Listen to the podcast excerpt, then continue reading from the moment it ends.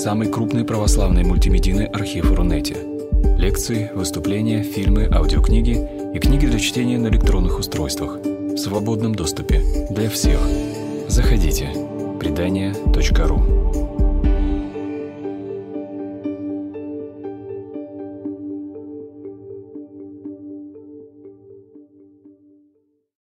Мы остановились, если я не путаю ничего, в середине четвертой главы. Да? Похоже на то. В прошлый раз мы читали эти первые семь стихов четвертой главы, где э, герой обращается к возлюбленной и рисует такой э, странный портрет ее, да, где глаза подобны голубкам, волосы козам, зубы овцам, да, и помните, мы э, видели иллюстрацию, иллюстрацию, да, к этому, вот. Э, и этот портрет, да, он включает голову и э, голову, шею, да, и грудь, вот грудь в пятом стихе, то есть так, как будто он ее видит э, где-то в окне, может быть, да, ну не целиком, да, как можно видеть человека проеме окна. Э, а потом в конце э, этого портрета, так сказать, да, описания, э, ближе к концу, да, он говорит, что он хочет пойти на Мировый холм, на Ладановую гору, да, который, видимо, метафорически должны означать, собственно, ее, да, и какое-то место такое э, райское, да, где она находится. И вот э, дальше это можно воспринимать как новое стихотворение, а можно и как продолжение того же, потому что говорящий не меняется. Да, тот же персонаж э, мужской а, продолжает произносить монолог или произносит новый монолог, который во многих отношениях перекликается с предыдущим. Да, так что можно считать, что это новое стихотворение, а можно считать, что это э, вторая часть, да, что это такой диптих, да, стихотворение, состоящее из двух половинок. «Ко мне с Ливана невеста, ко мне с Ливана приди. Взгляни с Аманской вершины, с вершин Хермона, Сенира, примчись из логова львов по горным тропам пантер.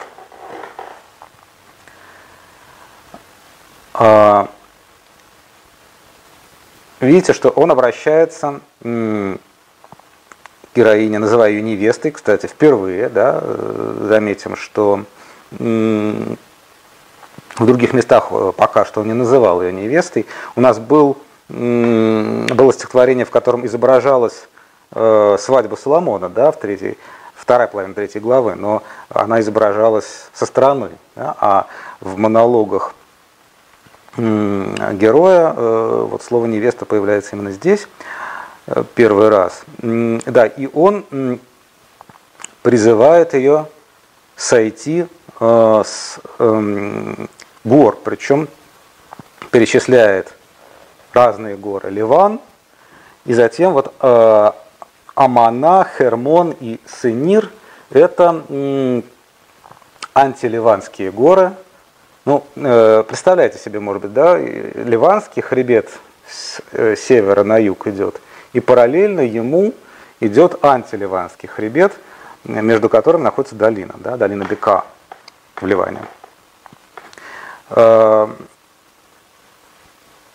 ну, мы точно даже не знаем, Амана, Хермон и Сенир – это название просто одного и того же, одной и той же горы или каких-то соседних вершин.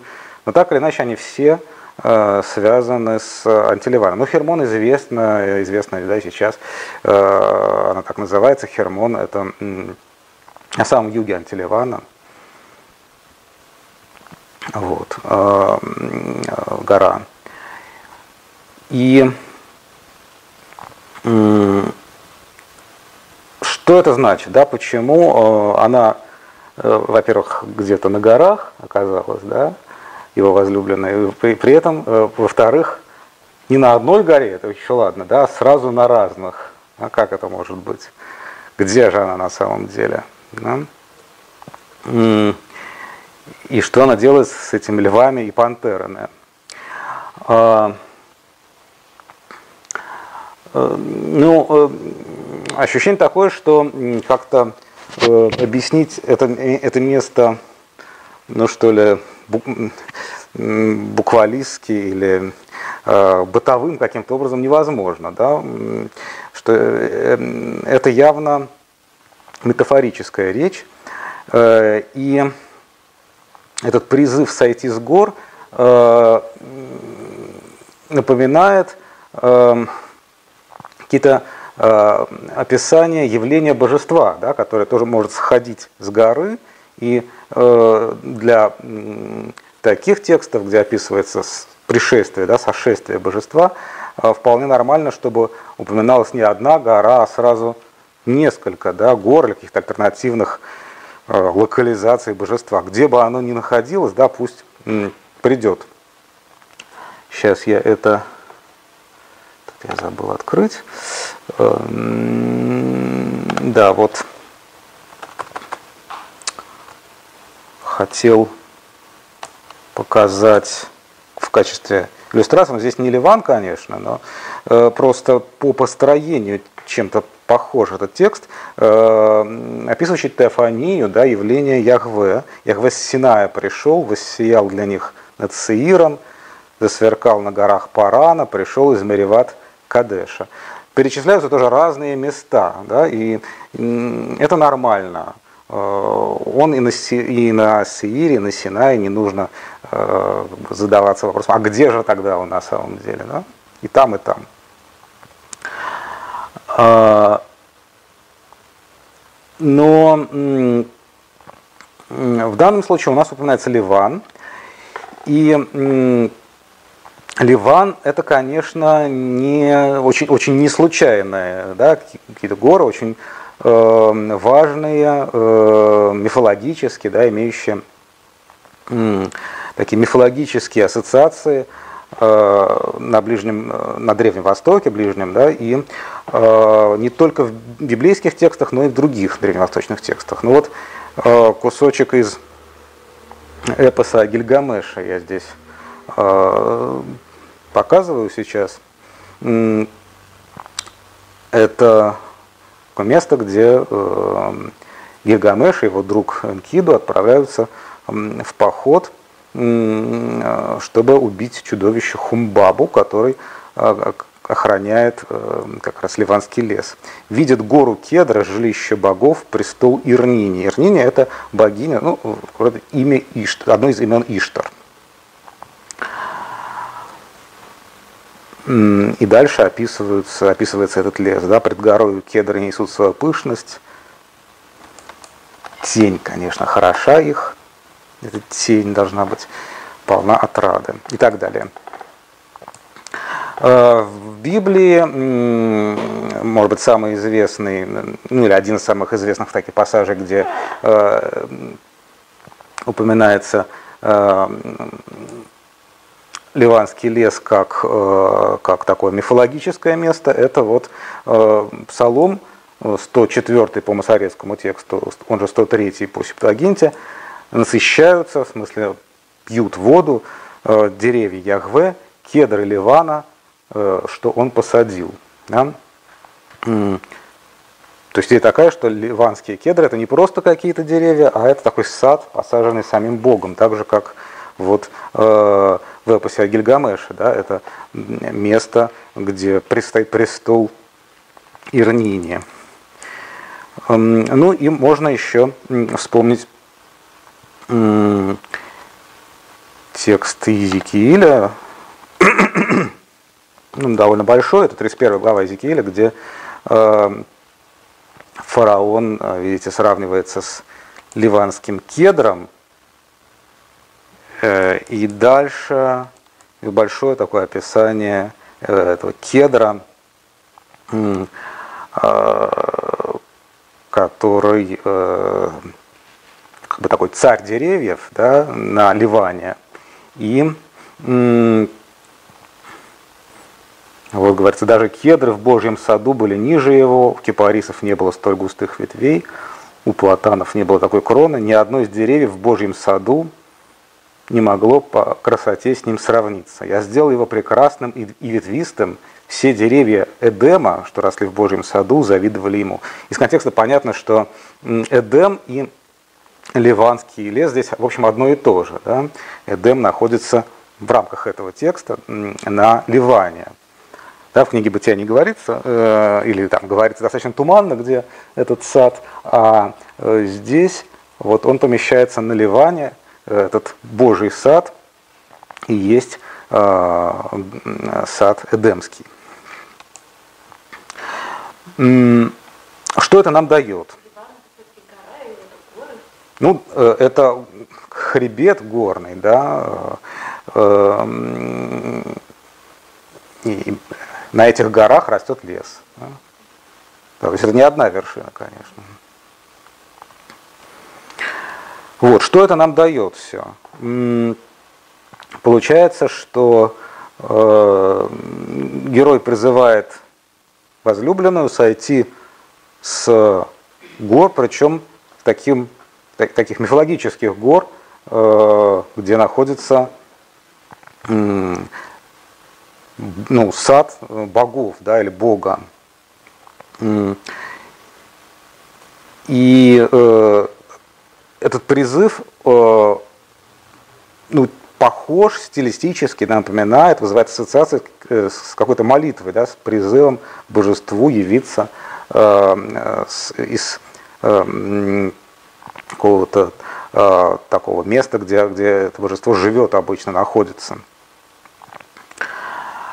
Э, упоминание львов работает, в общем, на, на, на эти же ассоциации э, львов и пантер, потому что э, львы э, на Древнем Востоке были устойчивым э, атрибутом различных богинь, типа Иштар, Кибелы да, и других. Ну вот здесь кусочек росписи из Мари, э, из храма Иштар.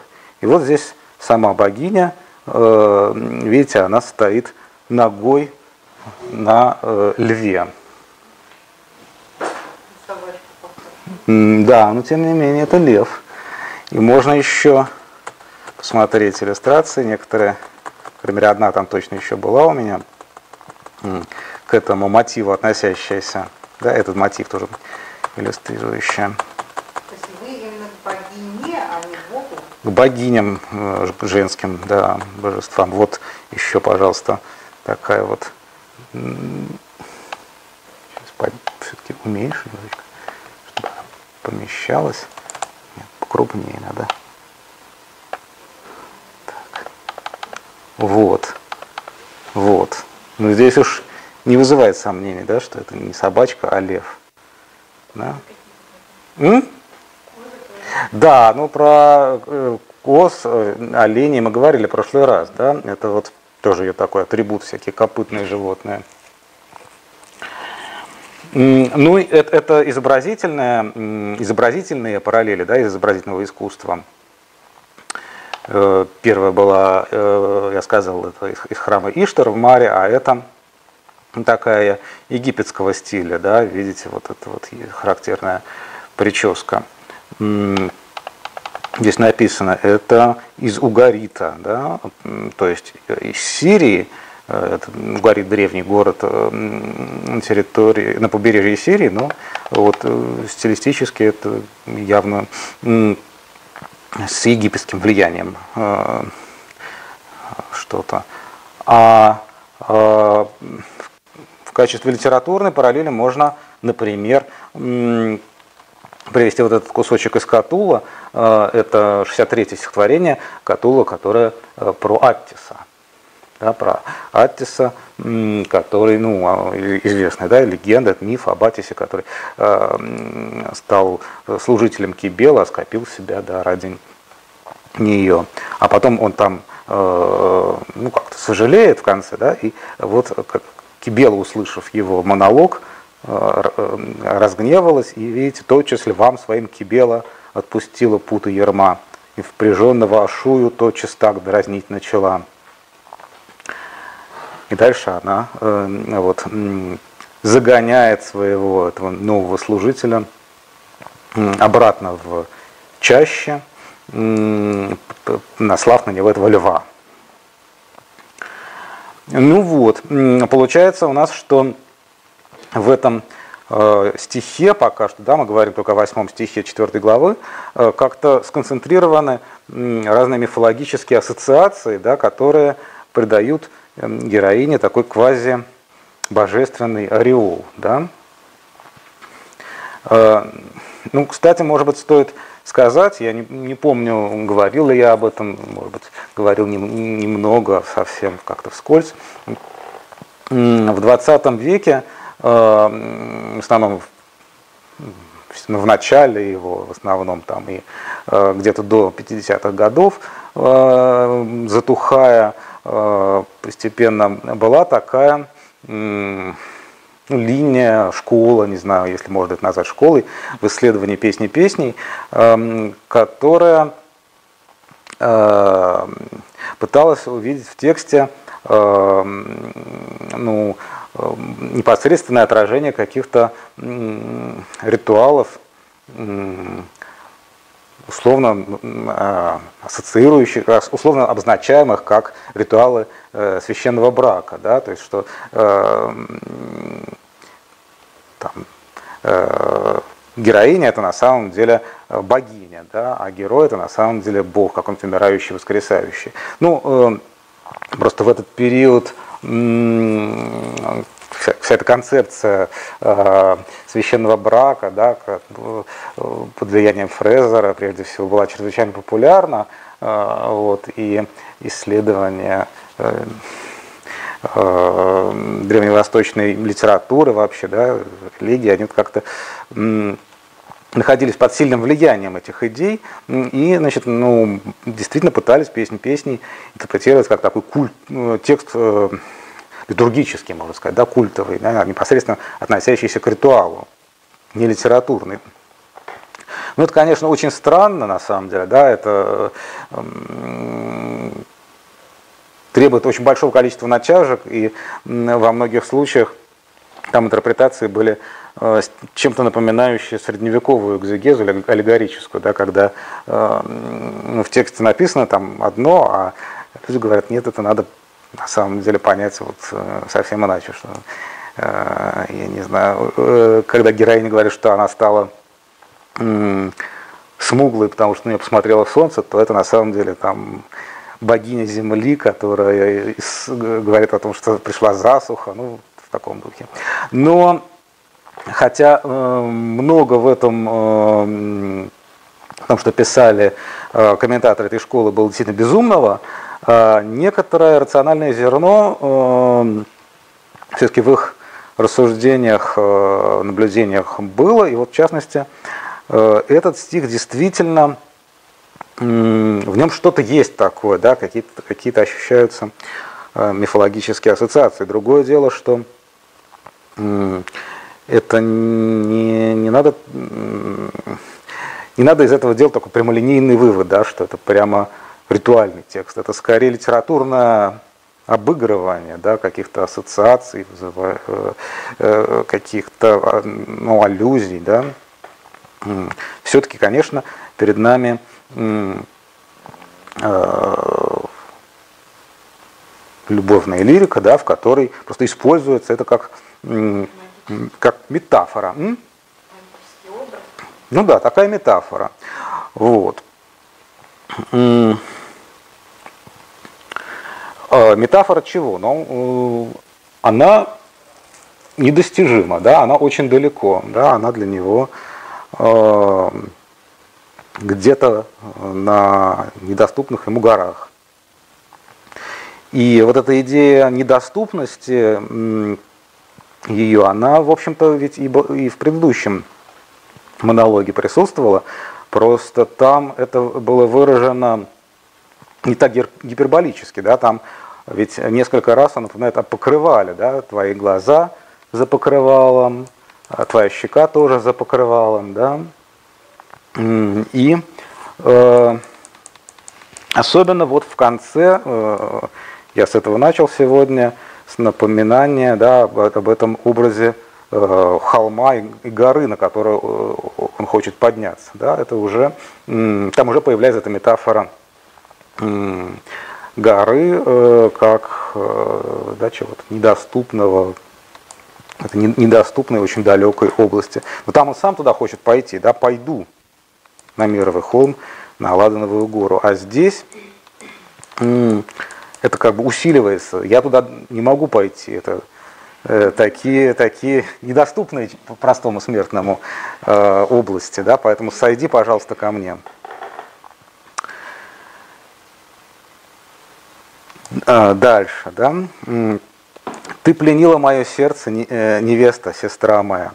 Первым же взглядом пленила, лишь одной цепочкой на шее. Как красивы твои груди, невеста, сестра моя, как сладкие ласки твои, слаще вина твоей груди. Запах масел твоих прекрасней всех благовоний. Здесь э, мне пришлось сделать двойной перевод, по сути, одного и того же места. А, в тексте, сейчас, секундочку, я открою. А, из присутствующих кто-то читает на иврите? Нет? Никто. А? Все равно? Все равно имеет смысл. Ну, да, я, э, я просто немножко трудно это будет а, показать так, э, если вы не знаете. То есть это будет немножко абстрактно звучать, наверное. А, вот. Вот на самом деле это десятый стих. Майяфу додаих ахотик халла, матову додаих мияин, верех шиманаих, миколь бесамим. Вот это вот слово додаих, вот оно здесь раз, и потом оно встречается два. Да, два раза. Здесь встречается слово, которое э, масоретами огласовано додаих, то есть э, твои ласки или твоя любовь. Это слово встречалось в самом первом стихотворении, в первой главе, да, там э, говорил, говорила наоборот героиня возлюбленному, э, что твои, твои ласки слаще вина. Вот. Здесь прямо повторяется это сравнение с вином. Э, Мияин, да, там точно так же говорилось, чем вино. Но здесь, поскольку, во-первых, это говорит э, э, он, да, герой, героиня, и во-вторых, поскольку в начале стиха э, он говорит не он, он использует слово, которое буквально означает красивый, да, и только во вторую очередь прекрасный, хороший то возникает возможность прочесть вот это «дода» их по-другому. Дело в том, что есть э, еще слово э, «дадаем» с другим гласным первым. Не «о», а «а». Вот первый гласный, который э, на письме не обозначается буквами, да, это э, вопрос огласовки. Вот тут вот маленькая точка наверху, да, вот над над, между далитами этими двумя маленькая точка, которая означает О. Но это масорецкая точечка. А можно было бы поставить другой значок, э, и было бы тогда не э, как прекрасные твои ласки, а как прекрасны твои груди. Вот.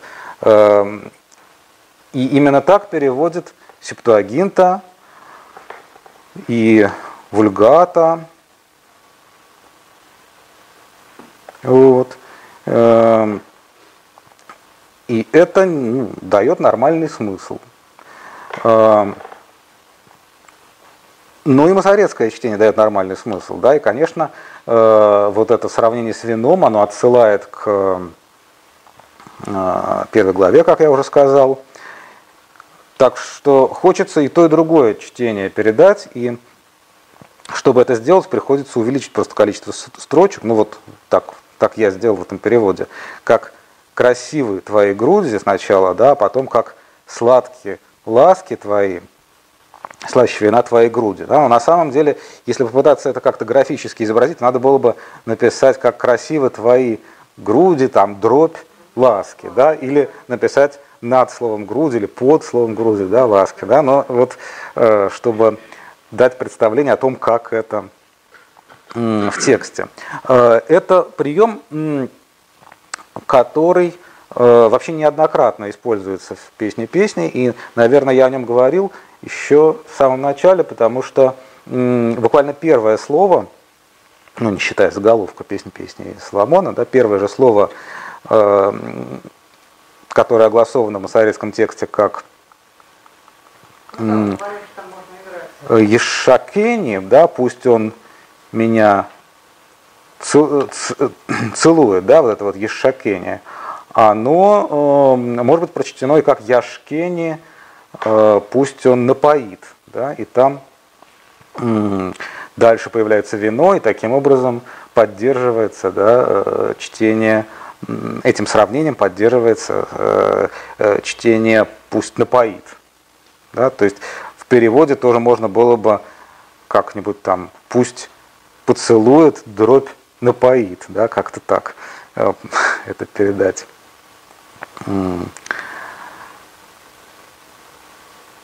И еще есть примеры такого обыгрывания э, э, одинакового написания. Э, ну, кроме того, что есть еще обыгрывание амонимии. Да? Ну, обыгрывание амонимии, э, э, это, конечно, тоже очень интересно, но это э, в каком-то смысле проще, понятнее, потому что это слышно при чтении, да, на слух. А, а вот такое обыгрывание а, одинакового написания слов – это прием, а, получается, книжный, да, рассчитанный на восприятие глазами. Да, потому что если я читаю, то я все-таки вслух, да, то я читаю все-таки либо Ешакени, либо Яшкени, либо Доддаих, либо Даддаих, а, как-то так прочесть, чтобы слушатель мог воспринять оба варианта, наверное, трудно. Так что вот это, это интересно просто с точки зрения вопроса о том, насколько текст фольклорный или книжный, да, и как-то получается, что и то, и то, да, что он использует фольклорные жанры, но в то же время делает э, какие-то вещи, которые можно сделать только э, в, в книжке, да, предназначены именно для чтения глазами.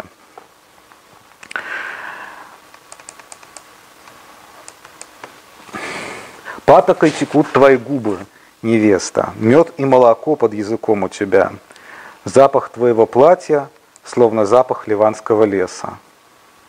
Вот ливанский лес возвращается, да, вы видите, что это подхватывает он, да, э, метафору, которая была в восьмом стихе. А, прошу прощения, да. можно вернуться? О а да. цепочке идет речь? Э, ожерелье. Ну, то есть это буквально памятник? Вот, э, ну, мне кажется, что это просто вот ну, описывает и украшения здесь. Я бы так понял. А какие у вас идеи? Мне просто странно, что пленила цепочкой, когда там до этого такое описание. Ну а вот и, э, теперь он описывает то, что он видит на самом деле. Да? Он видит э, ее с какими-то прекрасными украшениями. Ну, ну, в этом смысле можно так прочитать, что пленила цепочку. А, ну, в смысле, что... Ну да. Э, хорошо, давайте немножко подробнее это разберем, тут пленила, может быть, эм, создает что-то, чего в тексте нет на самом деле. А в оригинале там глагол, который, видимо, значит что-то вроде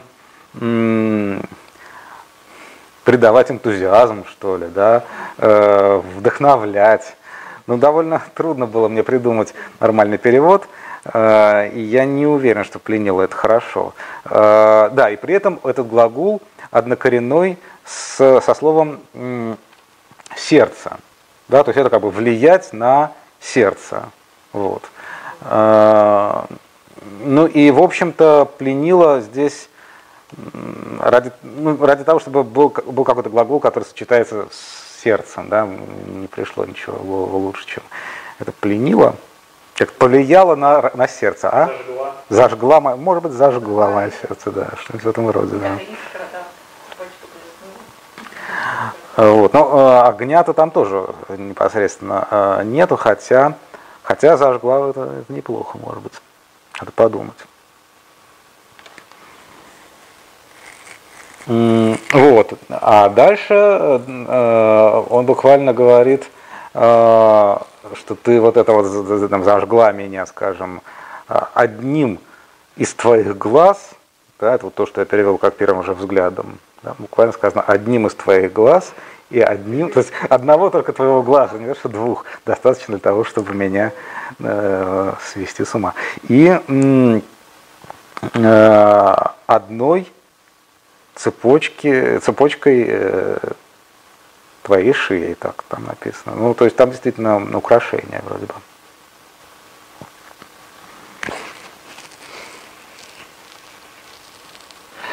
Ну хорошо, да, это мы немножко вернулись, да, давайте. Ну, да, первая же цепочка. Но первая цепочка как-то будет странно. исходя из количества глаз, получается, что цепочек может быть несколько.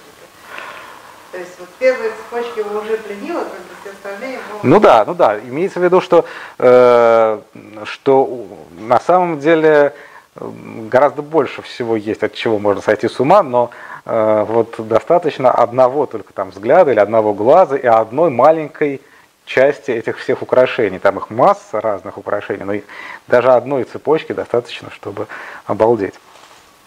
Вот.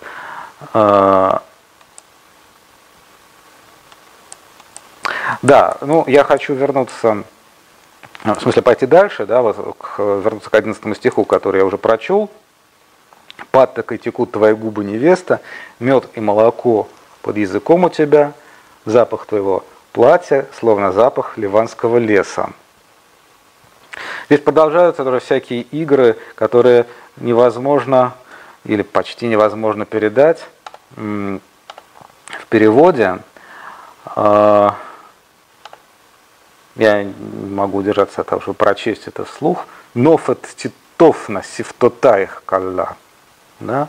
Слышите? Нофет титовна сифтотаих. Там э, многократно повторяются звуки п, т и нат, да, тоже. И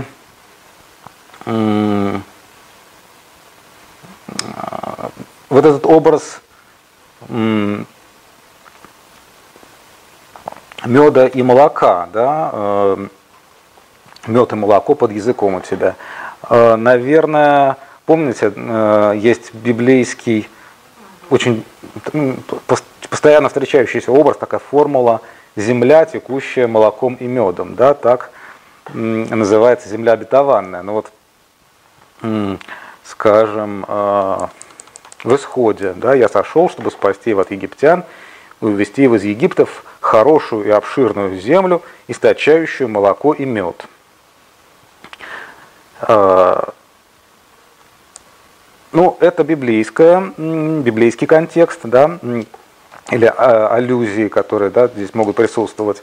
На самом деле, этот образ встречается и в других древних текстах. Вот я взял пару, пару античных примеров. из Вакханок Еврипида, там хор говорит он, как э, преображается все, когда приходит Дионис, Вакх. Да? Млеком строится земля, и вином, и нектаром пчелином. Значит, молоко э, и мед те же самые, которым еще вино добавляется. И вот кусочек из пятой идиллии Феокрита. Э, Пусть гимерийский поток обратится в молочную реку, кратится струи в вино, а камыш станет садом плодовым. Говорит один пастух, а другой, состязающийся с ним в, поэтическом, в поэтической импровизации, говорит, пусть Сибарис обратится в медовую реку, чтобы утром девушка вместо воды принесла себе меда ведерко. Да? То есть вот эти молочные э, реки и медовые реки, да, они, да, да, да, они здесь тоже присутствуют. И это все э, образы э, ну, райского изобилия, конечно. Да? Э, то есть получается, что когда он говорит, у тебя мед и молоко под языком, то, с одной стороны, это все про сладость, да, там сладость поцелуев, например, но то же время получается, что как бы у тебя под языком находится рай, да, и у тебя под языком находится такая блаженная страна какая-то.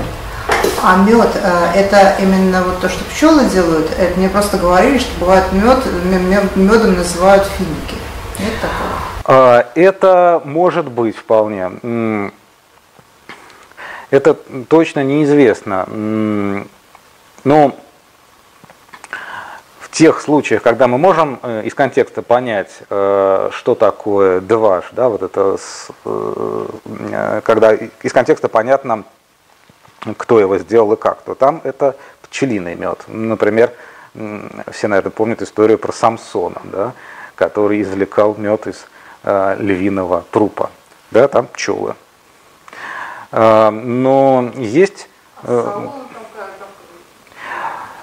там просто мед, там непонятно откуда он. Но тоже, наверное, все-таки, э, поскольку это дикий, да, э, в лесу, э, то скорее пчелиный. Да, там же, там, где э, его сын Иоаннафан, да, нашел в лесу где-то мед, наверное, тоже все-таки пчелиный. То есть речь не, не идет о приготовлении его людьми. Так что эта гипотеза что э, словом дваш называлась также э, фруктовая паттока, она возможна, но не, э, не, ну, ее невозможно доказать, невозможно доказать, это просто из использования однокоренных слов там, в других языках семитских предполагается. Здесь, кстати, я использую слово патока в переводе, это для того, чтобы хоть как-нибудь намекнуть на игру эту звуковую, да, на вот э, Нофа Титовна. Я не знаю, получилось это или нет, но паток и текут, вот просто чтобы так повторялось. Это такие потуги на э, то, чтобы сохранить хоть что-то от звуковой э, стороны, да, музыкальной, так сказать, стороны э, еврейского оригинала. Так, а платье это одежда или вот что такое вообще платье? На самом деле у меня такое смутное представление о, той одежде, в которой они ходили. Э, ну, там вот слово сальмотаих э, означает верхнюю одежду, типа плащ какой-то. Ну, ну, платье в широком смысле, конечно, имеется в виду. Ну,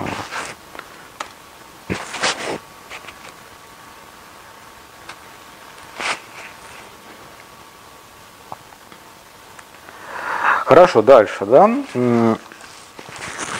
Невеста, сестра моя, запертый сад, дверь закрытая, родник запечатанный. А вот с этого стиха начинается описание сада. Вдоль каналов твоих заповедный сад, там гранаты и прекрасные плоды, хна и нарт, нарт и шафран, имбирь и корица, все ладановые деревья, мира и алоэ, все лучшие благовония, родник посреди садов, колодец со свежей водою, потоки с ливана бегущие. Северный ветер, проснись, южный ветер, приди, подуй на мой сад, пусть текут благовония. Видите, здесь эм, вся, э, вся, послед, вот, э, вся последняя часть э, его монолога, да, здесь заканчивается его э, монолог, э, все это э, объединено э, метафорой сада. Да? закрытого сада, запертого сада. А, ну, сад, в котором есть еще водоемы, да, поэтому она сразу сравнивается и с садом, и с родником, да, запертый сад и запечатанный родник. Потом там повторяется, э, это тоже родник посреди садов, колодец, потоки и каналы, да, еще вот в 13 стихе, вдоль каналов твоих.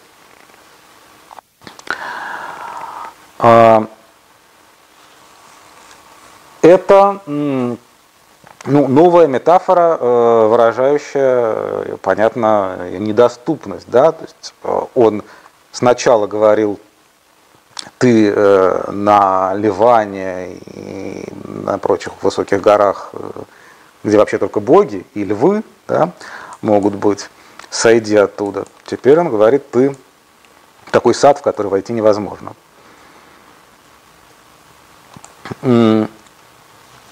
И между этими метафорами э, сад и родник еще появляется дверь. Э, на самом деле это этот перевод дверь, он не общепринятый, то есть совсем не общепринятый, он э, почти не встречается, но мне кажется, он правильным. Ну, это, это будет, наверное, слишком технический экскурс, почему это правильнее перевести дверь, это слово. Э, в общем, есть это значение у слова галь там, в э, после библейских текстах. Я э, эту обычно э, либо предполагают, что это еще одно слово для водоема, э, типа э, какой-нибудь там источник, сейчас я скажу. Э, вот видите, здесь э, в синодальном переводе колодезь, да. Э, это одна половина примерно переводов, и комментаторов так считает. Но там это довольно слабо обосновывается. Он просто из контекста. А другая половина считает, что нужно исправить это слово галь, которое непонятно, загадочно, заменив его словом ган. Начале стиха ган, сад. И тут так это звучит. Ган науль ахоти халла. Галь науль майян хатум. То есть сначала он говорит, что она ган, а потом, что она галь.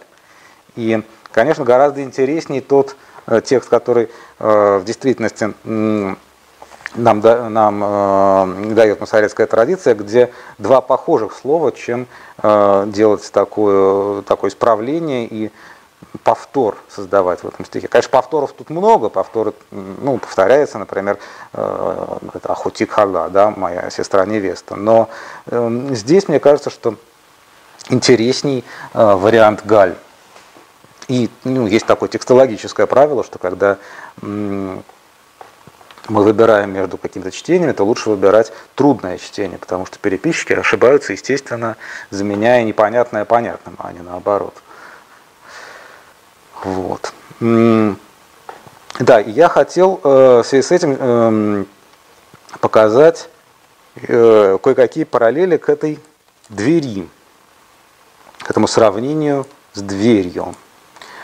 Э, мы, наверное, говорили уже в связи с какими-то предыдущими кусочками, да, с предыдущими стихотворениями, песни-песней, о том, что в ней э, довольно часто используется жанр, сирен, который можно назвать серенадой, э, который известен нам э, по античной лирике и по нескольким египетским примерам.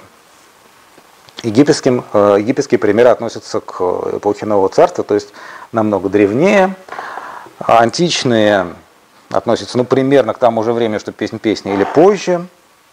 Вот, но, видимо, э, за всем этим стоит какая-то общая средиземноморская фольклорная штука, да, какая-то фольклорная традиция, о которой вот такие кусочки в разных местах Средиземноморья и в разные эпохи до нас дошли.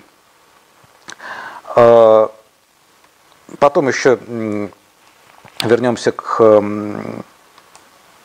тому, как в серенадах этих изображается непогода, а, потому что там потом это нам будет нужно. А сейчас я хотел показать, может быть, даже уже я читал этот текст египетский. А, ночью я проходил мимо ее дома, я постучал, но мне не открыли. Превосходная ночь для привратника. О, засов, я хочу отомкнуть тебя. Дверь, ты судьба моя. Ты мой добрый дух там внутри для тебя зарежут быка, в жертву твоему могуществу, о дверь. Да, и, и дальше продолжается это странный, это странный текст, в котором э, влюбленный обращается такой молитвой к двери. Да? Он обещает двери э, принести в жертву быка, э, гуся, вот. жир тебе ключ. Э, самые лакомые куски быка под мастерем плотника, чтобы он сделал засов из тростника, а дверь из соломы. Пусть приходит брат, когда захочет, и так далее. И удивительным образом этот э, мотив э,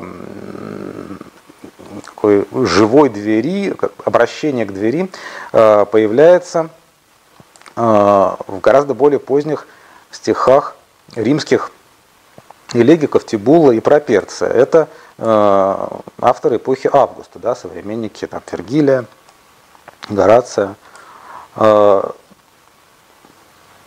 «Помни должна ты о том, что в слезных молениях поведал я гирляндой цветов твой оплетая косяк». Да, значит, э, влюбленный украшает косяк возлюбленной цветами, и при этом он обращается с какими-то молениями и, и напоминает да, двери, что она должна это помнить, помнить, что он ей двери говорил.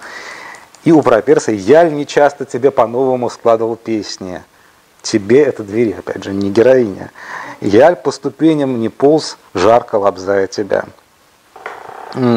Понятно, что в этих, э, во всех случаях э,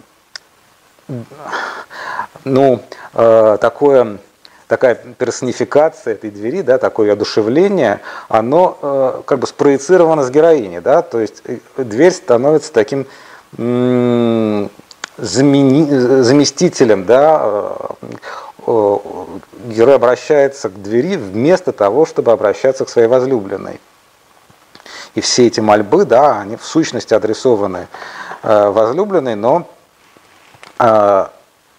она как бы есть эта дверь, да, они в каком-то смысле отождествляются. И мне кажется, что эти примеры дают э, какой-то комментарий, да, объяснение того, как это у нас в песне песней э, невеста и сад, и сама эта дверь, да, вот она и есть э, закрытая дверь, потому что как бы быть закрытой это ее сущность, да, и вот эта недоступность. Ну,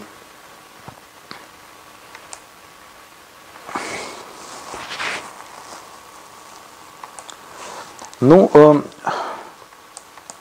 и заканчивается монолог э, героя обращением к ветру.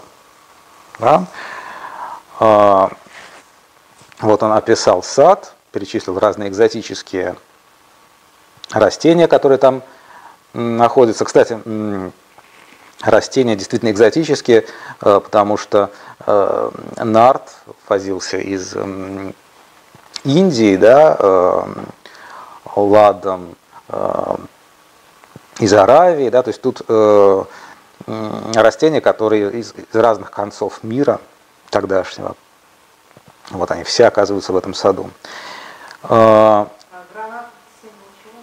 гранат как и яблоко, э, им- имеет э, ассоциации с любовной сферой на Древнем Востоке. Ну, например, э, эм, заклинания, какие-то э, любовная магия приворотная, да, она э, могла быть над, могла произноситься, э, могли произноситься эти тексты над яблоком или над гранатом. да.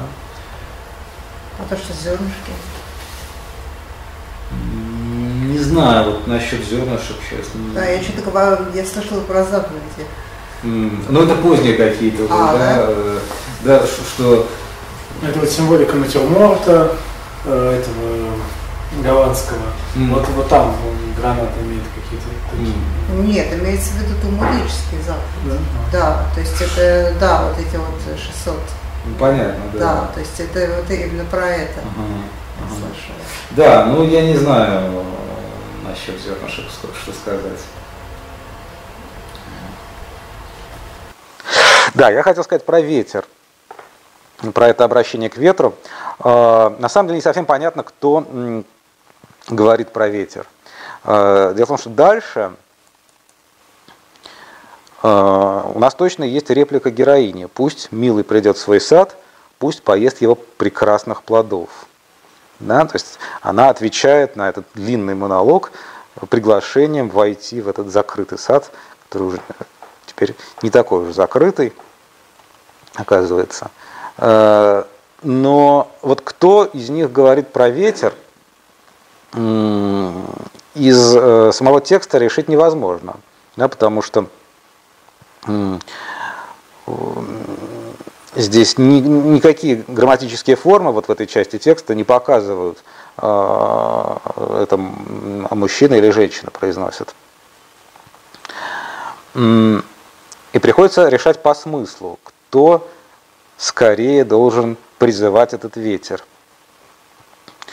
Если это говорит героиня, как считают довольно многие комментаторы, то тогда э, она обращается к ветру «приди», а потом к возлюбленному «приди», и ветер э, такой, э, ну, приход ветра предвосхищает приход э, возлюбленного, да, ветер двойник этого возлюбленного в каком-то смысле.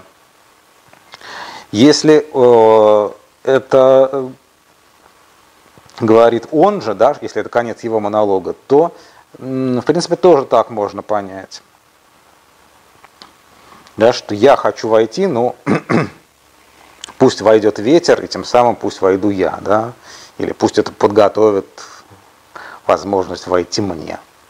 А ветер это там нет никаких символических. Да, ну, э, действительно, эм, интересно подумать о ветре как о метафоре, да, откуда э, этот образ, что он здесь вообще может делать, какие вызывает ассоциации. Ну, во-первых, э, поскольку у нас описывается сад, в котором приятно находиться, то Можно предположить, что ветер это просто часть приятности сада, да? Но это же жаркие места, где, чтобы в саду было приятно, нужна вода, а вода там упоминается, да, родник, вот это все, и ветерок. Вот э, так обстоит дело в этом египетском стихотворении. Ведь я тебе принадлежу как сад, где мной вз- взлелеяны цветы и сладко пахнущие травы. Ты выкопал прохладный водоем, и северного ветра дуновенья приносит свежесть, когда вдвоем гуляем у воды. Тут понятно, что дуновение приносит свежесть, без него не было бы так хорошо в этом саду. И можно найти немало э, античных примеров, я это сейчас не стал делать. Это целая большая тема, которую можно, э, которой можно было посвятить большой-большой экскурс, потому что в античных текстах есть такой топос описания сада, э, приятного сада, где э, хорошо побыть, и там, среди прочего, конечно, есть и вот этот ветерок. Э, И это, кстати, этот, э, этот текст еще интересен просто как э, параллель к сравнению героини с садом. Да? Я тебе принадлежу как сад. Э, и этот образ, я сейчас тогда еще немножко про это скажу, это, это метафора сада, э, тоже очень популярна в литературе как античной, так и древневосточной. Вот есть э, шумерские примеры, которые я вытащил в английском переводе из электронной базы, это и, и, и CSL. Э, ну, просто я шумерский не читаю, переводить с английского на русский будет испорченный телефон. Э, вы можете, я думаю, здесь и по английскому этому переводу э, оценить, э, увидеть, что здесь а, вот в первом а, примере сравнивается возлюбленный Инанны, да, Думузи, сравнивается с садом. А, Apple Garden, да, видите? Там похоже. Не, ну, есть, конечно, но много похоже. Вот в репертуаре этих образов, конечно. И второй пример тоже э, такой э, My Shaded Garden, видите. И там, и там э, речь идет о мужском персонаже, да, там он сравнивается с садом. А, а вот кусочек из Катула, из 62-го стихотворения, где э, стилизуется э, такая свадебная песня девушек, ну вот в этом кусочке, и они говорят, что невеста подобна а, цветку за оградой сада. Скромно незримый цветок за садовой взрастает оградой. Но вернемся к ветру. Значит, можно решить, что это просто э, ветерок для прохлады, да? Э, элемент этой приятности, да? часть этой, этой картины приятного места. С другой стороны, есть интересные античные, э, да, греческие примеры, которые дают нам совсем другой ветер, э, страшный ветер, э, с которым сравнивается любовная страсть. Вот совершенно замечательный пассаж из Ивика. Ну, это прозаический перевод, то есть там это у него стихи, но мне как-то хотелось буквальный смысл здесь больше сохранить, чем там э, метрику. А, здесь интересно, что тоже есть ну, сад или какие-то цветущие растения, но они контрастируют с этим ветром. Да? Весной цветет и айва, орошаемая струями рек, там, где сад заповедный дев, и виноградный цвет распускается поддающими тень побегами лозы. А вот у меня рот ни на час не уляжется словно молнии, пылающие фраки из борей, да, то есть северный ветер, летает киприды, сухим безумием черен, он бесстыдный, силою до корней сотрясает мою душу. Ну и более лаконично, вот у Сапфо э, Эрот сравнивается с ветром. Да? Эрот сотряс мне душу, словно ветер, напавший на дубы в горах. Но еще более интересно, мне кажется, хотя этот тоже, конечно, надо учитывать, но еще более интересным, э, мне, более интересной мне показалась параллель вот такая из любовных эм, э, элегий Овидия. Это э, очередной пример ну, ситуации серенады. Да? Монолог героя в этой элегии – это серенада. Он находится у двери возлюбленной, он ждет бесконечно, а двери не открываются.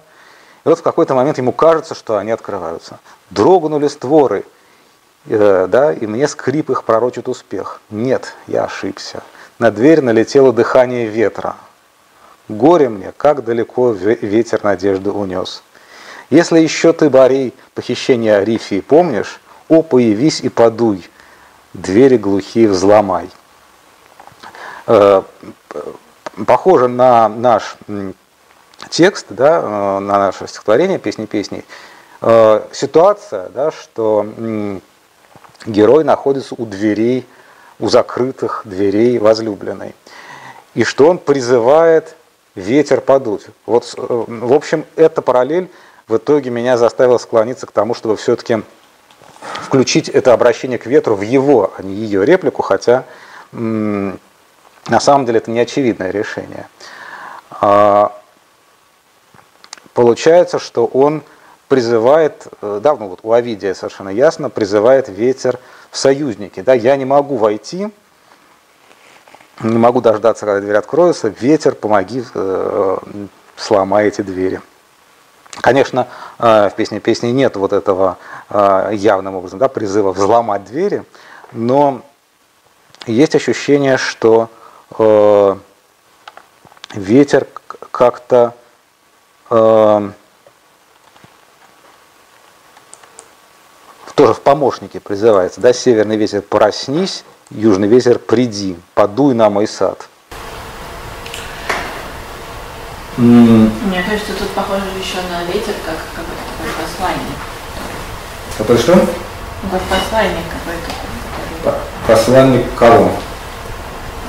Ну, скорее героини, то есть mm. она как бы, а, просит, чтобы он передал приглашение. Ну да, и тогда это скорее, может быть, да. ее все-таки да. слава, да. Ну да, да, вот это проблема, я не знаю. И так, и так можно прочесть. Да, я ну, хотел... Вроде как, ну, пусть он услышит этот запах и придет к нему. Ну да, да, есть в этом много смысла, конечно. Да, я просто хотел еще пояснить к этому э, примеру э, из Овидия, да, прежде чем мы с ним расстанемся. Напомнить просто, да, вот это похищение Арифи, это имеется в виду похищение ветром, да, Бореем, э, женщины, миф э, э, греческий, который в начале диалога Федор у Платона обсуждается, между прочим, так слегка. Э, то есть здесь еще вот такая мифологическая аллюзия, причем этот сюжет про похищение женщины ветром, он в, разном, в разных фольклорных текстах других тоже встречается, не только в античности, он есть, есть в более поздних европейских разных традициях. Немецкой, испанской. М? Ну, ну да, ну вот именно ветер, да, именно ветер. Так, эм, ну, наверное, вот, да, на, на этом значит, мы дальше можем двигаться. Эм, так, она его так или иначе, вот эти, эти последние две строчки точно героини, да, и она, безусловно, приглашает его в сад здесь. И э, он дальше произносит э, Следующую реплику. «В свой сад я пришел, о невеста, сестра моя, собрал миру и благовония, отведал меда и сот, вина выпил и молока». Ну, мы видели уже э, э, мед и молоко, да, вот они снова появляются, вместе с ним появляется и вино, как третий элемент да, этого райского райской этой диеты, да, райского изобилия. Мы э, в каких-то параллелях там, да, у Еврипида видели тоже эти три напитка вместе. И в конце стиха еще две строчки, которые не очень понятно, э, кому принадлежат. И понимать их, понимать их можно по-разному. Ешьте, влюбленные, допьяно пейте ласки. Тут я написал, что это девушки Иерусалима говорят, но это естественная интерпретация, да, это нигде не написано. Э, и кроме того, там еще проблема просто в переводе, да, э, вот этого слова, которое передал здесь как влюбленные, оно амонимично слову любовь. Додим – это и, может быть, множественное число от милый, и э, само слово ласки и любовь, которое мы уже встречали сегодня. И в принципе можно э, понять это и как ешьте любовь, то есть э, ну, наслаждайтесь ей. Ну да, получается, ешьте любовь и пейте. И пейте, да.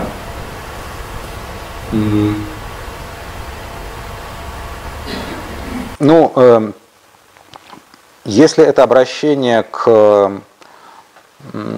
к, к жениху и невесте, да, к герою и героине, то, по идее, должен говорить кто-то третий, да, и поэтому э, я написал здесь, что это девушки Иерусалима. Просто потому, что в других местах у нас в качестве такого да, хора присутствуют девушки Иерусалима. А, именно вот форма глагола ешьте. Да. Да, множественное число, совершенно точно. А, вот, э, да, буквально, вот ешьте. А, я неправильно, простите, я неправильно говорю. Вот, э, как раз, как раз э, слово как раз слово «додим» здесь в конце. Я его и перевел как «ласки». Я просто уже забыл. Сейчас перепутал. Еще раз. Там сказано так. «Ешьте ихлу, реим, друзья, скажем так, пейте и напивайтесь, и дальше можно понять либо ласки, то есть пейте до пьяна ласки, как, как я и перевел в итоге. Либо можно перевести ешьте, э, пейте и напивайтесь влюбленные. Вот так, да? То есть можно было бы э, в качестве э, еще одного обращения, как еще одно обращение понять это, да? Ешьте влюбленные, пейте допьяно, милые. Понятно, да? Значит, либо у нас два обращения к ним, да, влюбленные, милые, там, друзья милые, либо у нас одно обращение, ну, э, слово друзья, наверное, никак иначе невозможно понять, так, кроме как обращение. Э, не может быть ешьте друзей, да, э, значит, одно обращение, а другое вот объект при глаголе. Вот так вот. Параллелизм вроде в пользу скорее первого, да, чтобы было два обращения, это красиво, но с другой стороны, там все время были эти дудим как ласки, поэтому можно так прочесть, мне так показалось в итоге лучше хотя я совершенно не уверен. Но э, дело еще в том, что это в принципе можно понять и как реплику кого-то из героев. Ну, например, вот э, героя, да, который говорил только что в свой сад я пришел. А, ну, может быть, э, на самом деле Друзья – это друзья в буквальном смысле, не, не влюбленные, а э, он обращается к каким-то гостям на свадьбе. Ешьте и пейте. Вот угощение. Да, все-таки мы можем это совершенно буквально понять. Ешьте, друзья, пейте и напивайтесь, дорогие. Да? Такое приглашение поучаствовать в пире. Или мы можем э, попробовать совместить метафорическое понимание э, э, этих это, этой еды и питья с тем, что это говорит герой, и представить себе, что он обращается с пожеланием, чтобы у них тоже все было хорошо, и чтобы они тоже любили каких-нибудь своих возлюбленных. Да? А, обращение, да, от, от героя к хуру. Можно даже сказать, что это обращение к читателю. И вы, дорогие, тоже... Вот. А, можно даже а, можно попробовать совместить эти варианты и сказать, что на одном уровне это обращение, допустим, к гостям от героя, да, Э, А на каком-то другом уровне это обращение поэта к читателю. Да, такой двойной, э, двойное прочтение, когда есть э, один смысл на уровне сюжета, так сказать, литературном, да, а другое э, прочтение на металитературном уровне, когда автор как бы высовывается из своего текста да, и обращается прямо к читателю. Мне кажется, что такое вполне может быть, потому что ну, вот время от времени мы сталкиваемся с какими-то элементами такой литературности, книжности этого текста, да, он как бы э, между, он как-то качается между таким полюсом фольклорности, да, вот серенада там, или какие-то свадебные песни. Мы здесь видим, да, и свадебные мотивы, потому что она невеста, и э, э, что-то похоже на серенаду, с этим закрытым, закрытой дверью. И в то же время видим элементы литературные, да, книжные, ну вот когда обыгрывается, например, э, двойное прочтение одного и того же слова, э, и такой вот ход, как обратиться вдруг э, к читателю, он тоже, мне кажется, может быть, если это литературная поэзия. Тем более, что мы сейчас дошли ровно до середины книги, да, мы сейчас ровно в середине песни песней, а, и, ну, э, как начало и конец, так и середина текста, это какой-то а, выделенный такой выделено такое место да, в композиции, где можно как бы, сделать паузу да, и сказать что-то аудитории. Да. Начало ведь э, тоже там, да, начало э, тоже допускает эти два прочтения, мне кажется. С одной стороны, там героиня обращается к герою, э, э, славен твоей ласки. С другой стороны, можно понять это как э, сообщение о том, что будет происходить в тексте, да, я собираюсь писать про любовь. Ну да, у Луи Буе тоже, вот, mm? у Луи Буе, вот, он писал, что тоже вот, то есть это приглашение именно, mm-hmm. вот, Читатель. на, напев, да. Mm. Ну, как она не помнит? Mm? Ну, какое она там не помнит? Что, что? Ну, какое там начало? Как? Начало я имею в виду, вот эти строчки.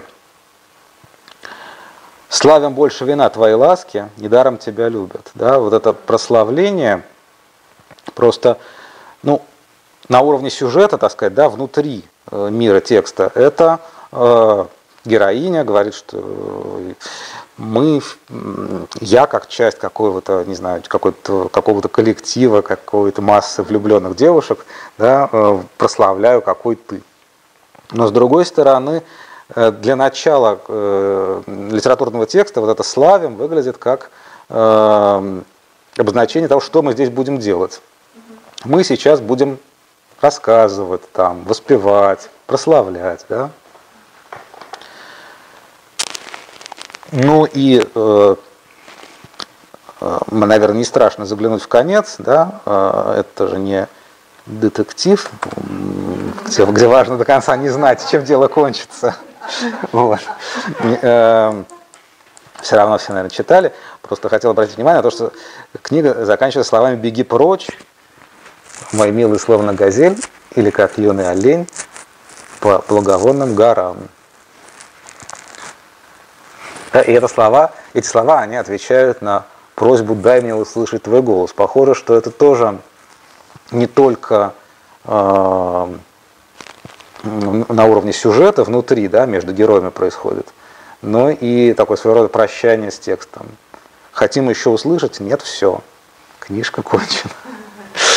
Беги прочь.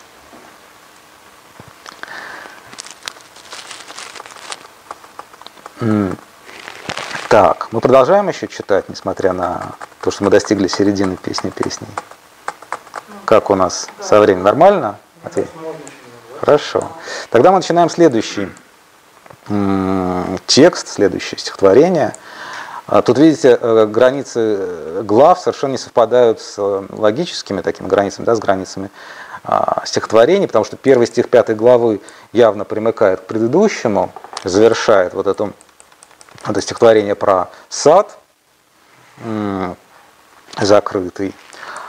А со второго стиха начинается новый большой такой монолог а, героини, внутри которого есть диалог ее с э, героем. Так оно построено. Да. Я сплю, а сердцу не спится.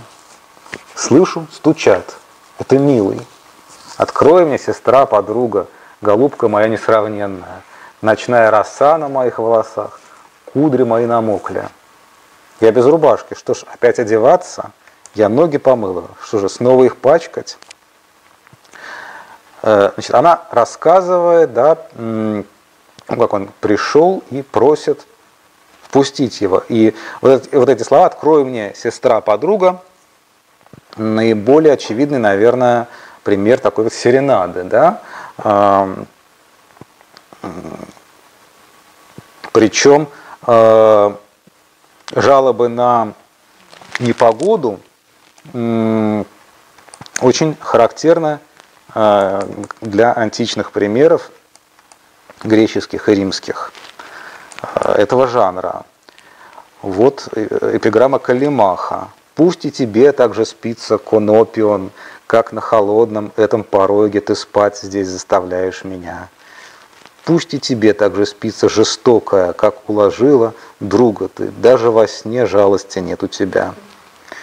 Чувствуют жалость соседи, тебе ж и не снится, но скоро, скоро, смотри, седина это припомнит тебе». И вот другая тоже греческая э, эпиграмма, э, воспроизводящая такую серенаду. «Долгая ночь, середина зимы, и заходят плеяды. Я у порога брожу, вымокший весь под дождем». Раненый жгучей, э, жгучую страстью к обманщице этой Киприда бросила мне не любовь, злую стрелу из огня.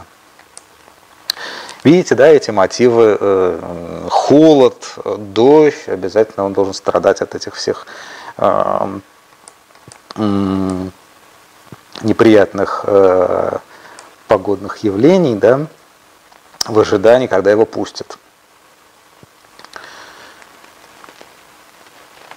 И тоже мы видим характерно, э, характерный этот мотив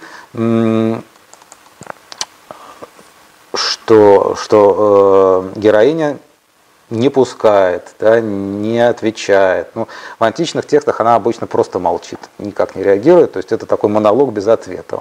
Он долго-долго произносит э, монолог, на который нет вообще никакого ответа. Здесь хотя бы есть диалог, но э, вот э, такой, да, что э, не хочу идти открывать.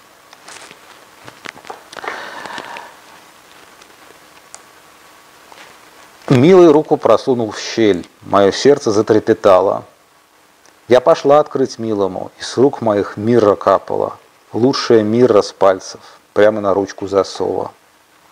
Милому я открыла, а милый уже ушел. Я пришла в смятение, когда он исчез. Искала, не находила его. Звала, он не откликался. Э, вот эти строчки искала, не находила его, звала, он не откликался, повторяются практически буквально из э, стихотворения, которое мы уже читали, из третьей главы. Да, там, давайте посмотрим на него, там начинается все именно с этой ситуации поиска в своей постели ночами. Я искала любимого моего, искала, не находила, и потом снова, да, э, искала, не находила, видите. А здесь это, э, да, там это задано как, как начальное условие, что его нету, он куда-то делся. А здесь это результат, да, потому что она не открыла дверь.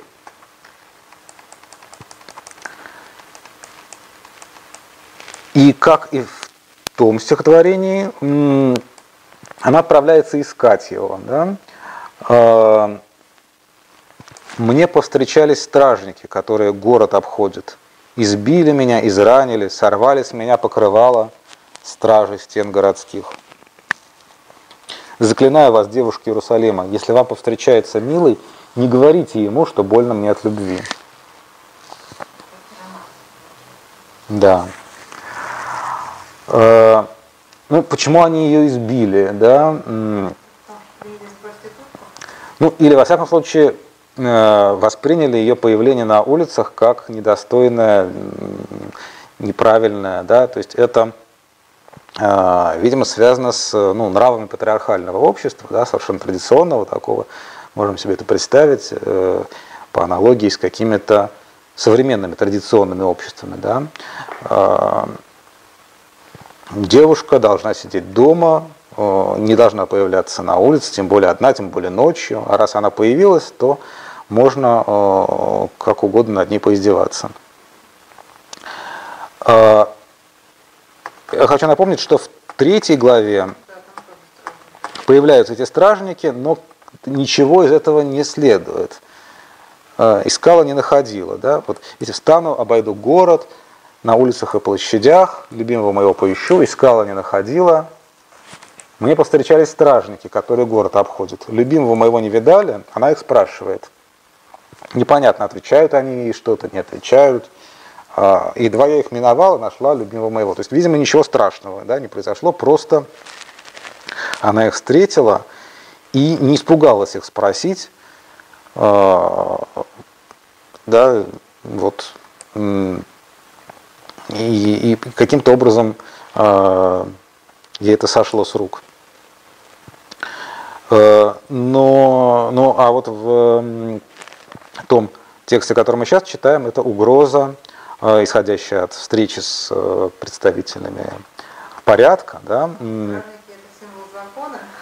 Ну, наверное, да, хочется так сказать, что стражники, конечно, они э, представляют как-то социум, да, А, то, Торы, я не знаю, я не, думаю. Я думаю, что скорее более общее, э, более общее такая, более общее символическое значение вообще каких-то норм, порядка. Она ведет себя ну, неправильно, да, не так, как положено в этом обществе. Идет ночью искать его. Ну, это, это, это, это, это, это понятно, да? но вот как вот, э, то есть я просто читала, что вот, так сказать, именно такой вот метафоре любовь и закон, то есть закон как вот именно закон Торы. Ну, это из, из области таких вот аллегорических толкований, да, а, которые, мне кажется, все-таки не, не подходят, как-то не, не дают э, хорошего смысла здесь.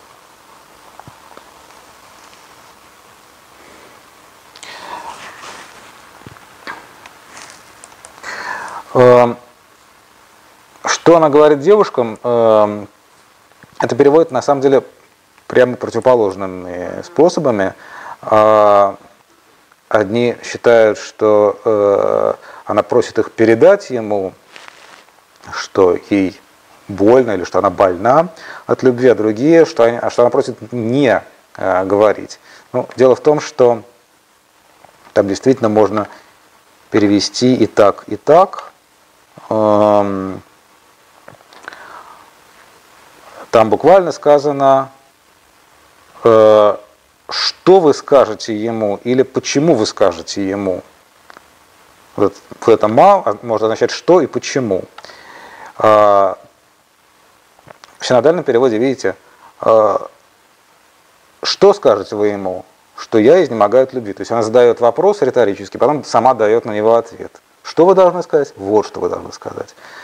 А другая интерпретация, вот которой я последовал не без колебаний, конечно, что ма здесь означает почему, зачем, зачем вам а, сказать ему, зачем вы будете говорить ему, как мне плохо.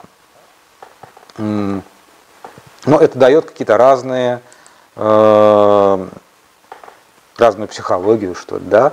Можно еще понять, так, почему, если, ну, в смысле, почему относится к тому, почему все это произошло. И все-таки почему вы скажете? Там, там это относится к глаголу скажете. А буквально почему вы скажете ему, или зачем вы скажете ему, что э, больна от любви я. В одном случае, если переводить э, так, что она просит их передать, она э, ну, ну, жалуется, да, ей плохо, она хочет, чтобы он знал, там, пожалел, например, да. А в другом случае она э, понимает, что она повела себя э, ну, как-то ненормально, да, она пошла в этот ночной город, ее там избили стражники, и это все позор какой-то, да, и она не хочет, чтобы он об этом знал.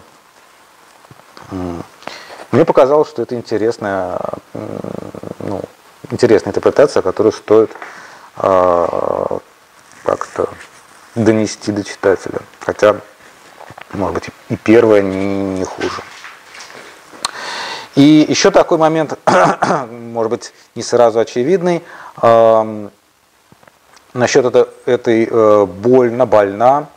Э, там выше уже было это выражение «больна любовью». Э, в другом стихотворении, где она э, описывает, как, как он привел ее в э, дом вина, да, дом вина. И там это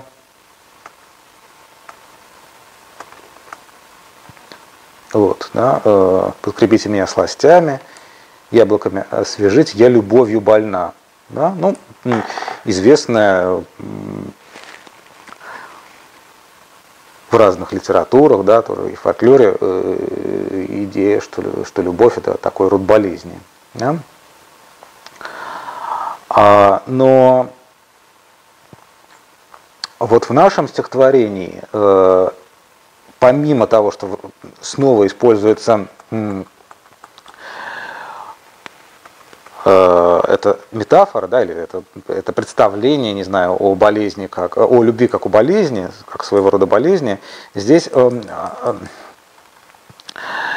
э, оно связывается с э, вот с этим э, эпизодом встречи со стражниками, да, потому что они же ее э, избили и изранили, и ей больно в самом буквальном физическом смысле. Да, то есть она, любовь, она больна любовью, и в то же время она э, ранена, и ей физически плохо, э, вследствие того, что, что э, Э, с ней произошло да, во время этого, этой ее прогулки.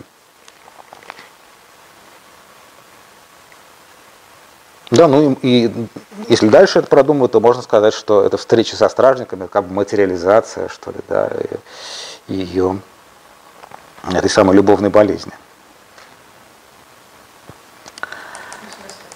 Ну,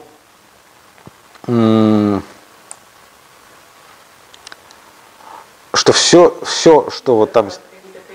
Ну да, да. Ну можно, по крайней мере, так поощрить, да, среди прочего. Но тогда получается, что действительно стражники это какие-то ну, какие представители закона внутри него? Ну, ну, типа того, да. Типа того. Ну да, ну типа того, но только это как-то, это все как-то, это все как-то, ну да, но это все как-то надо только аккуратно формулировать. Здесь есть сюжет, в котором она, конечно, выходит на улицу, ее бьют стражники, это все есть. Но при этом э, есть возможность прочесть э, это и метафорически тоже. Вот что я имею в виду. Да? Ну, то есть, ну, действительно, тогда получается вот то, что ну, что это можно прочитать, как э, тоже, что стражники это ну, как закон. Да? Ну да, но закон в более общем смысле. Я возражал только против того, чтобы это была непременно Тора. Да? Это скорее какая-то в целом а, ну, идея порядка. Да? Порядка, запрет, да, э, э, патриархальное все вот это. И а ее... братья это тоже патриархальное, запрет порядка? Ну и братья, конечно, тоже, да, которые там ее ссылают, э, стеречь виноградник, да, конечно. Что а братья и стражники, они вот такие э, власти патриархального общества. А она здесь ведет же себя неправильно, да, и безумно. Это, это ну, сам ее выход, да, это тоже, как бы можно сказать, симптом, да, вот она выходит, как сумасшедшая куда-то идет. Сидела бы дома, да, безум, безумие любви.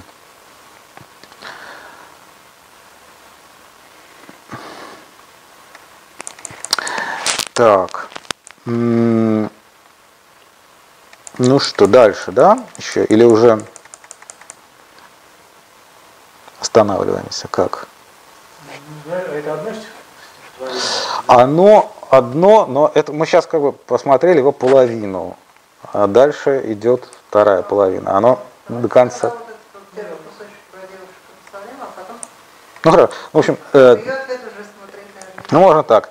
А, Дальше идет реплика, видимо, принадлежащая девушкам Иерусалима.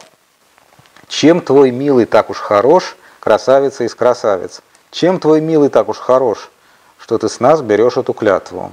Да? Ну, она э, обращалась э, к девушкам Иерусалима, заклиная вас, девушки Иерусалима. И, очевидно, это они же ей и отвечают. Э, и вот этот вопрос, чем он так уж хорош, он вызывает ее на э, описание, да, какой он. И следующий кусочек это э, еще один портрет. Да, мы читали в прошлый раз портрет героини э, с этими козами, волосами да, или овцами зубами. А здесь во многом не менее странный портрет героя. Не знаю. Ну, можем начать его смотреть сейчас, да? Как? Прервемся?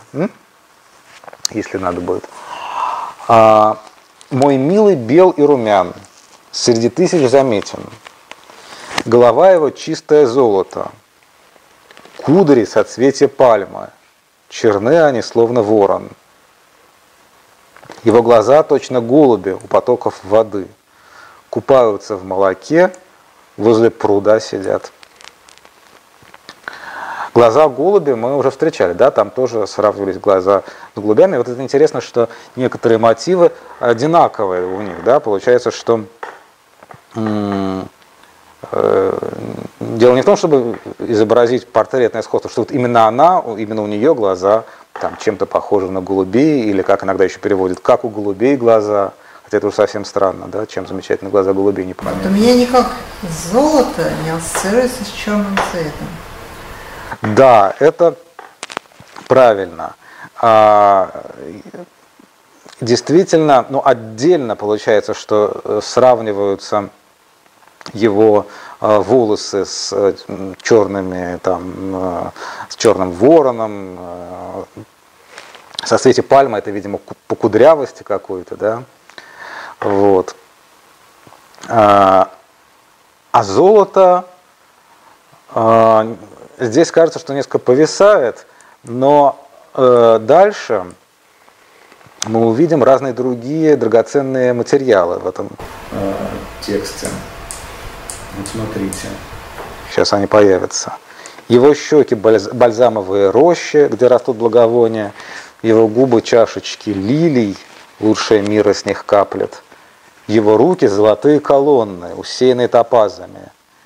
Его живот – пластина слоновой кости, украшенная лазуритом. Его ноги – алебастровые столбы на золотых постаментах.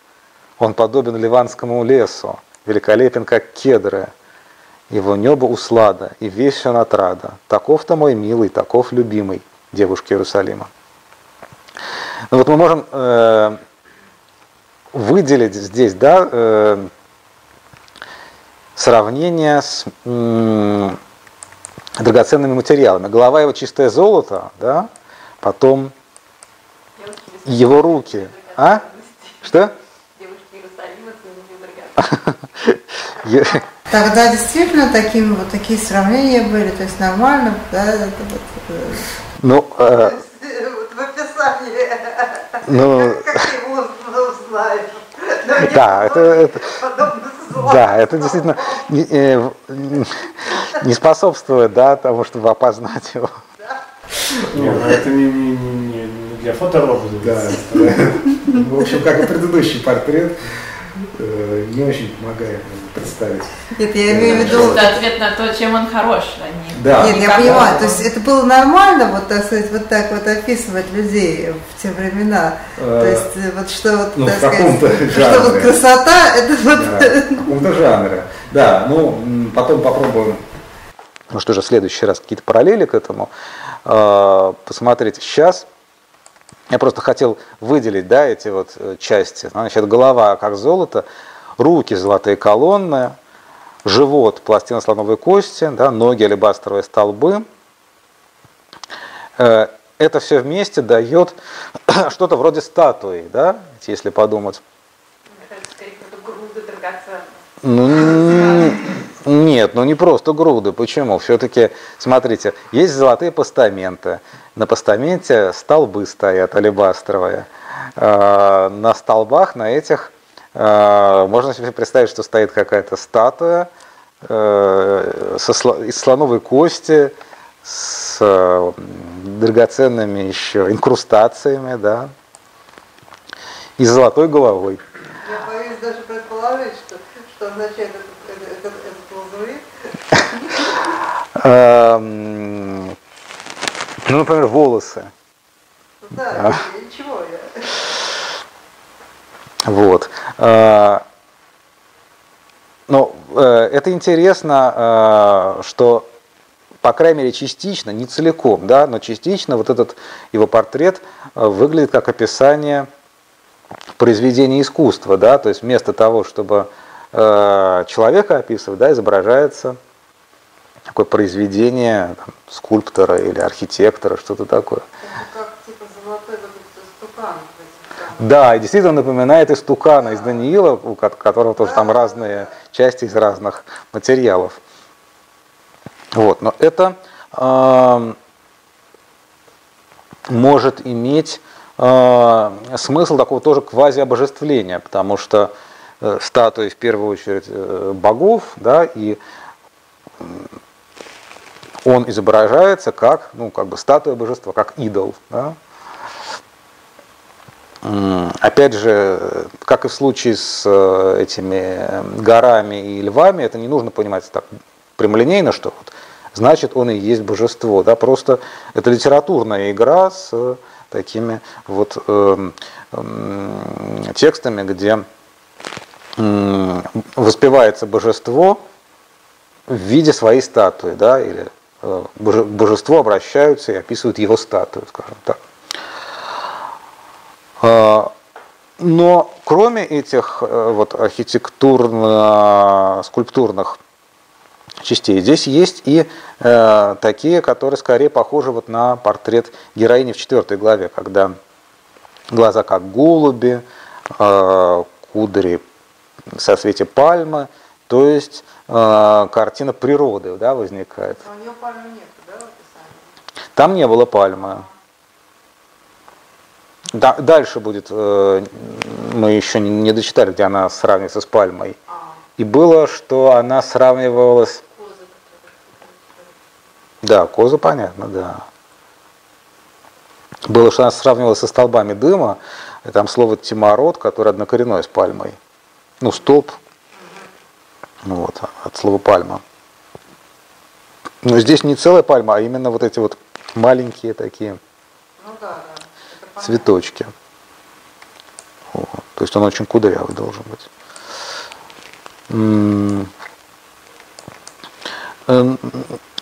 Ну, снова э, появляется молочный водоем, да, видите, купаются в молоке. Это э, возвращает к этому вот к молочным рекам, да, к молоку, который под, э, который под языком. А бальзамовые рощи, где растут благовония, это возвращает к Э, саду, да, который так подробно описывался э, в его монологе. И здесь этот сад находится у него на щеках, то есть это, видимо, борода, да, если попросту сказать, да. Ну что, да, каким образом щеки это рощи? Можно сказать, что это борода. Вот. Но, но понятно, что даже после того, как мы поняли, что это борода, все равно остается какая-то гротескность в этом сравнении, да, и остается э, эта игра с, э, ну, с, с другими садами внутри песни песни. Вот это замечательно, что метафоры э, оказываются свойственны не одному из этих персонажей, да, и не просто вот для какой-то этой функции специально они существуют. Там ее глаза сравнить, допустим, с голубями, чтобы э, передать особенность именно ее глаз. А внутри вообще этого текста существует голубь, да, голубь это и ее глаза, и его глаза. Или вот внутри этого текста существует сад. Сад это она и сад у него на щеках в виде бороды. Да? Сад просто, он приобретает как бы самостоятельное значение, как такое, такое важное место в мире песни песни. Да? А, вот эти лилии, лилии это, как я уже говорил, лотосы, собственно, да, это шушанна, и Э, тоже э, такое важное, э, ну, символическое растение в песне песней. Я, может быть, напомню, что этот лотос, да, такой ну, цветок, связанный со всякой регенерацией, да, вот видите, вот голова Тутанхамона на подставке в виде лотоса. Да, то есть это возвращение к жизни умершего, да, возрождение. И мы, э, и вот этот, да, этот э, солнечный бог на лотосе, причем это и э, это, египетские, конечно, мотивы, но они Э, встречаются и в собственно египетских, собственно египетских э, произведениях и в иудейских. Вот как видите, тут более грубое такое да, на печати иудейской. И лотосы постоянно э, ассоциируются с, э, ну, с любовной, эротической всякой сферой. А, и в литературе, в египетской тоже в поэзии египетской. Сейчас где-то еще, еще были какие-то лотосы, по-моему, у меня. А, и мы обсуждали, помните, да, э, э, э, оленя с лотосом, помните? Вот. Хочу, напомнить это. Это, стран, это странное да, животное, поедающее лотос. А, совершенно нереалистическое. Сейчас. Ищу.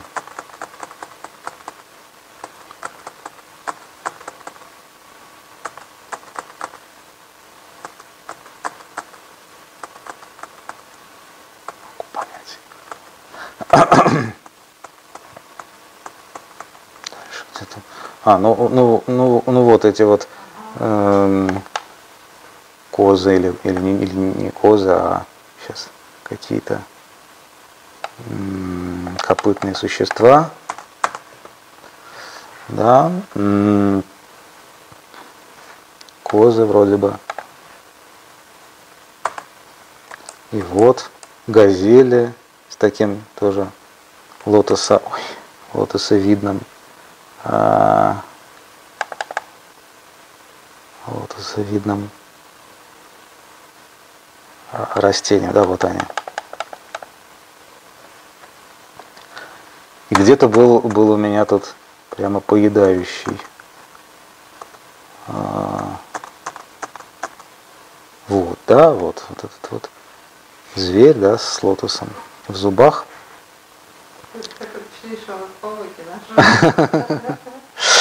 Да. Ну, а, а, а здесь у нас тоже эти шушанот, э, да, эти, эти э, э, лилии, шушаним они там, да, шушаним, они э, э, источают, да, с них капает мирра. Естественно, с лотосом не, ну, это разные растения, да, из него не должна течь мирра. Э, тоже такое вот наслоение разных э, символов, да, как, как поедающий э, лотос, так и лотос, из которого течет мира. Мира там капала с ее да, рук, да, а теперь она капает с его губ, да, чтобы тоже их связать да, через эту миру как-то. Вот. Ну и сравнение его с ливанским лесом. Видите, он подобен ливанскому лесу. Великолепен как кедр, опять возвращает нас к э, Ливану, с которым мы сегодня начали. Да? Там героиня была на Ливане, а здесь он сам подобен Ливану. Ну вот, наверное, здесь мы остановимся, да, как раз 9 часов. Пора.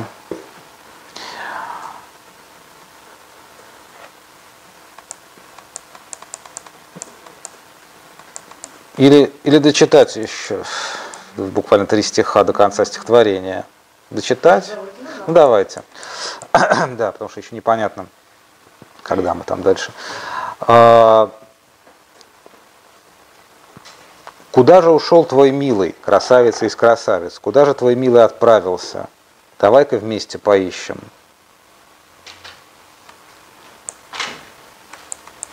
Милый сошел в свой сад, в бальзамовые рощи. Там он будет пастись посреди садов, там лилии будет срывать. Милый мой, а я его. Он среди лилий пасется. Неожиданный конец, да, потому что э, по сюжету она Э, не пустила его, он куда-то делся, пришлось идти его искать. Были стражники, которые, не, которые ее избили. И вот, наконец, она э, привлекла уже э, подруг да, к этим поискам. Они готовы поискать вместе с ней. И тут выясняется, что он никуда не делся на самом деле. Он сошел в свой сад, э, и все в порядке, милый мой, а я его. Сейчас он раньше пас соединили, а сейчас пасется сам. Это тоже, да. Э, насчет пастись. Дело в том, что э, один и тот же глагол означает и пасти, и пастись. Он используется и переходно, и непереходно. Э, там было одно место, одно стихотворение, в котором э, он пас, да, где ты пасешь? Скажи мне, о мой любимый, где ты пасешь скот? Да, там он пастух. А, и можно было бы решить, что и здесь он тоже пасет, как пастух. И так иногда и переводят. Но с другой стороны, а, может быть, вот эта связь э, с лотосом, да, видите, он же среди лилий, то есть среди лотоса, то ли пасет, то ли пасется, она эм, должна отсылать к э, все тому же пасущемуся оленю, да,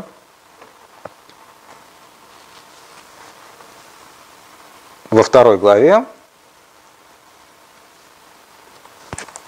«Милый мой, а я его, он среди лилий пасется». И дальше «Убегай же, милый, словно газель, как юный олень по горам и ущельям». Да, там он э, пасется в качестве вот этого оленя или газели. Скорее пасется, чем пасет. Ну, то есть тут такая получается цепочка. Мы можем э, в этих в обоих местах и здесь и в четвертой э, и в шестой да, главе, которую мы сейчас читали, в начале шестой главы, перевести не пасется, а пасет. Можем. Но здесь у нас рядом прямо явно есть сравнение с оленем. И поэтому показалось лучше понять здесь так, что он пасется. А тогда и там тоже пасется. Это в конце второй главы. То есть получается, здесь убегая и в конце тоже убегая. Да, да, да, да. Наверное, а, как-то и, и то, и то в тексте может быть. И э, аллюзия на такое букалическое что-то, да, что он пастух, и так, имплицитное сравнение, да, неявное сравнение его с э, оленем. Ну, там она явная была во второй главе, а здесь она, получается, неявная, потому что здесь непосредственно олень не упоминается, или газель, но можно решить, что, что она э, подразумевает это сравнение, да? Он будет пастись посреди садов. Вот. Да, ну и вот я просто хотел э, сказать, что это странная концовка, э, она как будто бы отменяет, да, все, что происходило, превращает это в какую-то иллюзию, или наоборот, концовка иллюзорная, да, ей кажется, что все хорошо, что он здесь. Такой вот конфликт между э, или, ну, как бы не, не то, что конфликт, не сводимость друг к другу разных планов, да, э, реальности и фантазии довольно, по-моему, характерно вообще для э, этой книжки. Переплетение реальности и фантазии. И неожиданные такие вот столкновения разных планов. Ну вот. И, наверное, то уж теперь действительно все, потому что дальше новое стихотворение, другое. Лекция проведена и записана по заказу православного мультимедийного портала «Предание.ру». Лекции, выступления, фильмы, аудиокниги и книги для чтения на электронных устройствах. В свободном доступе для всех. Заходите – предание.ру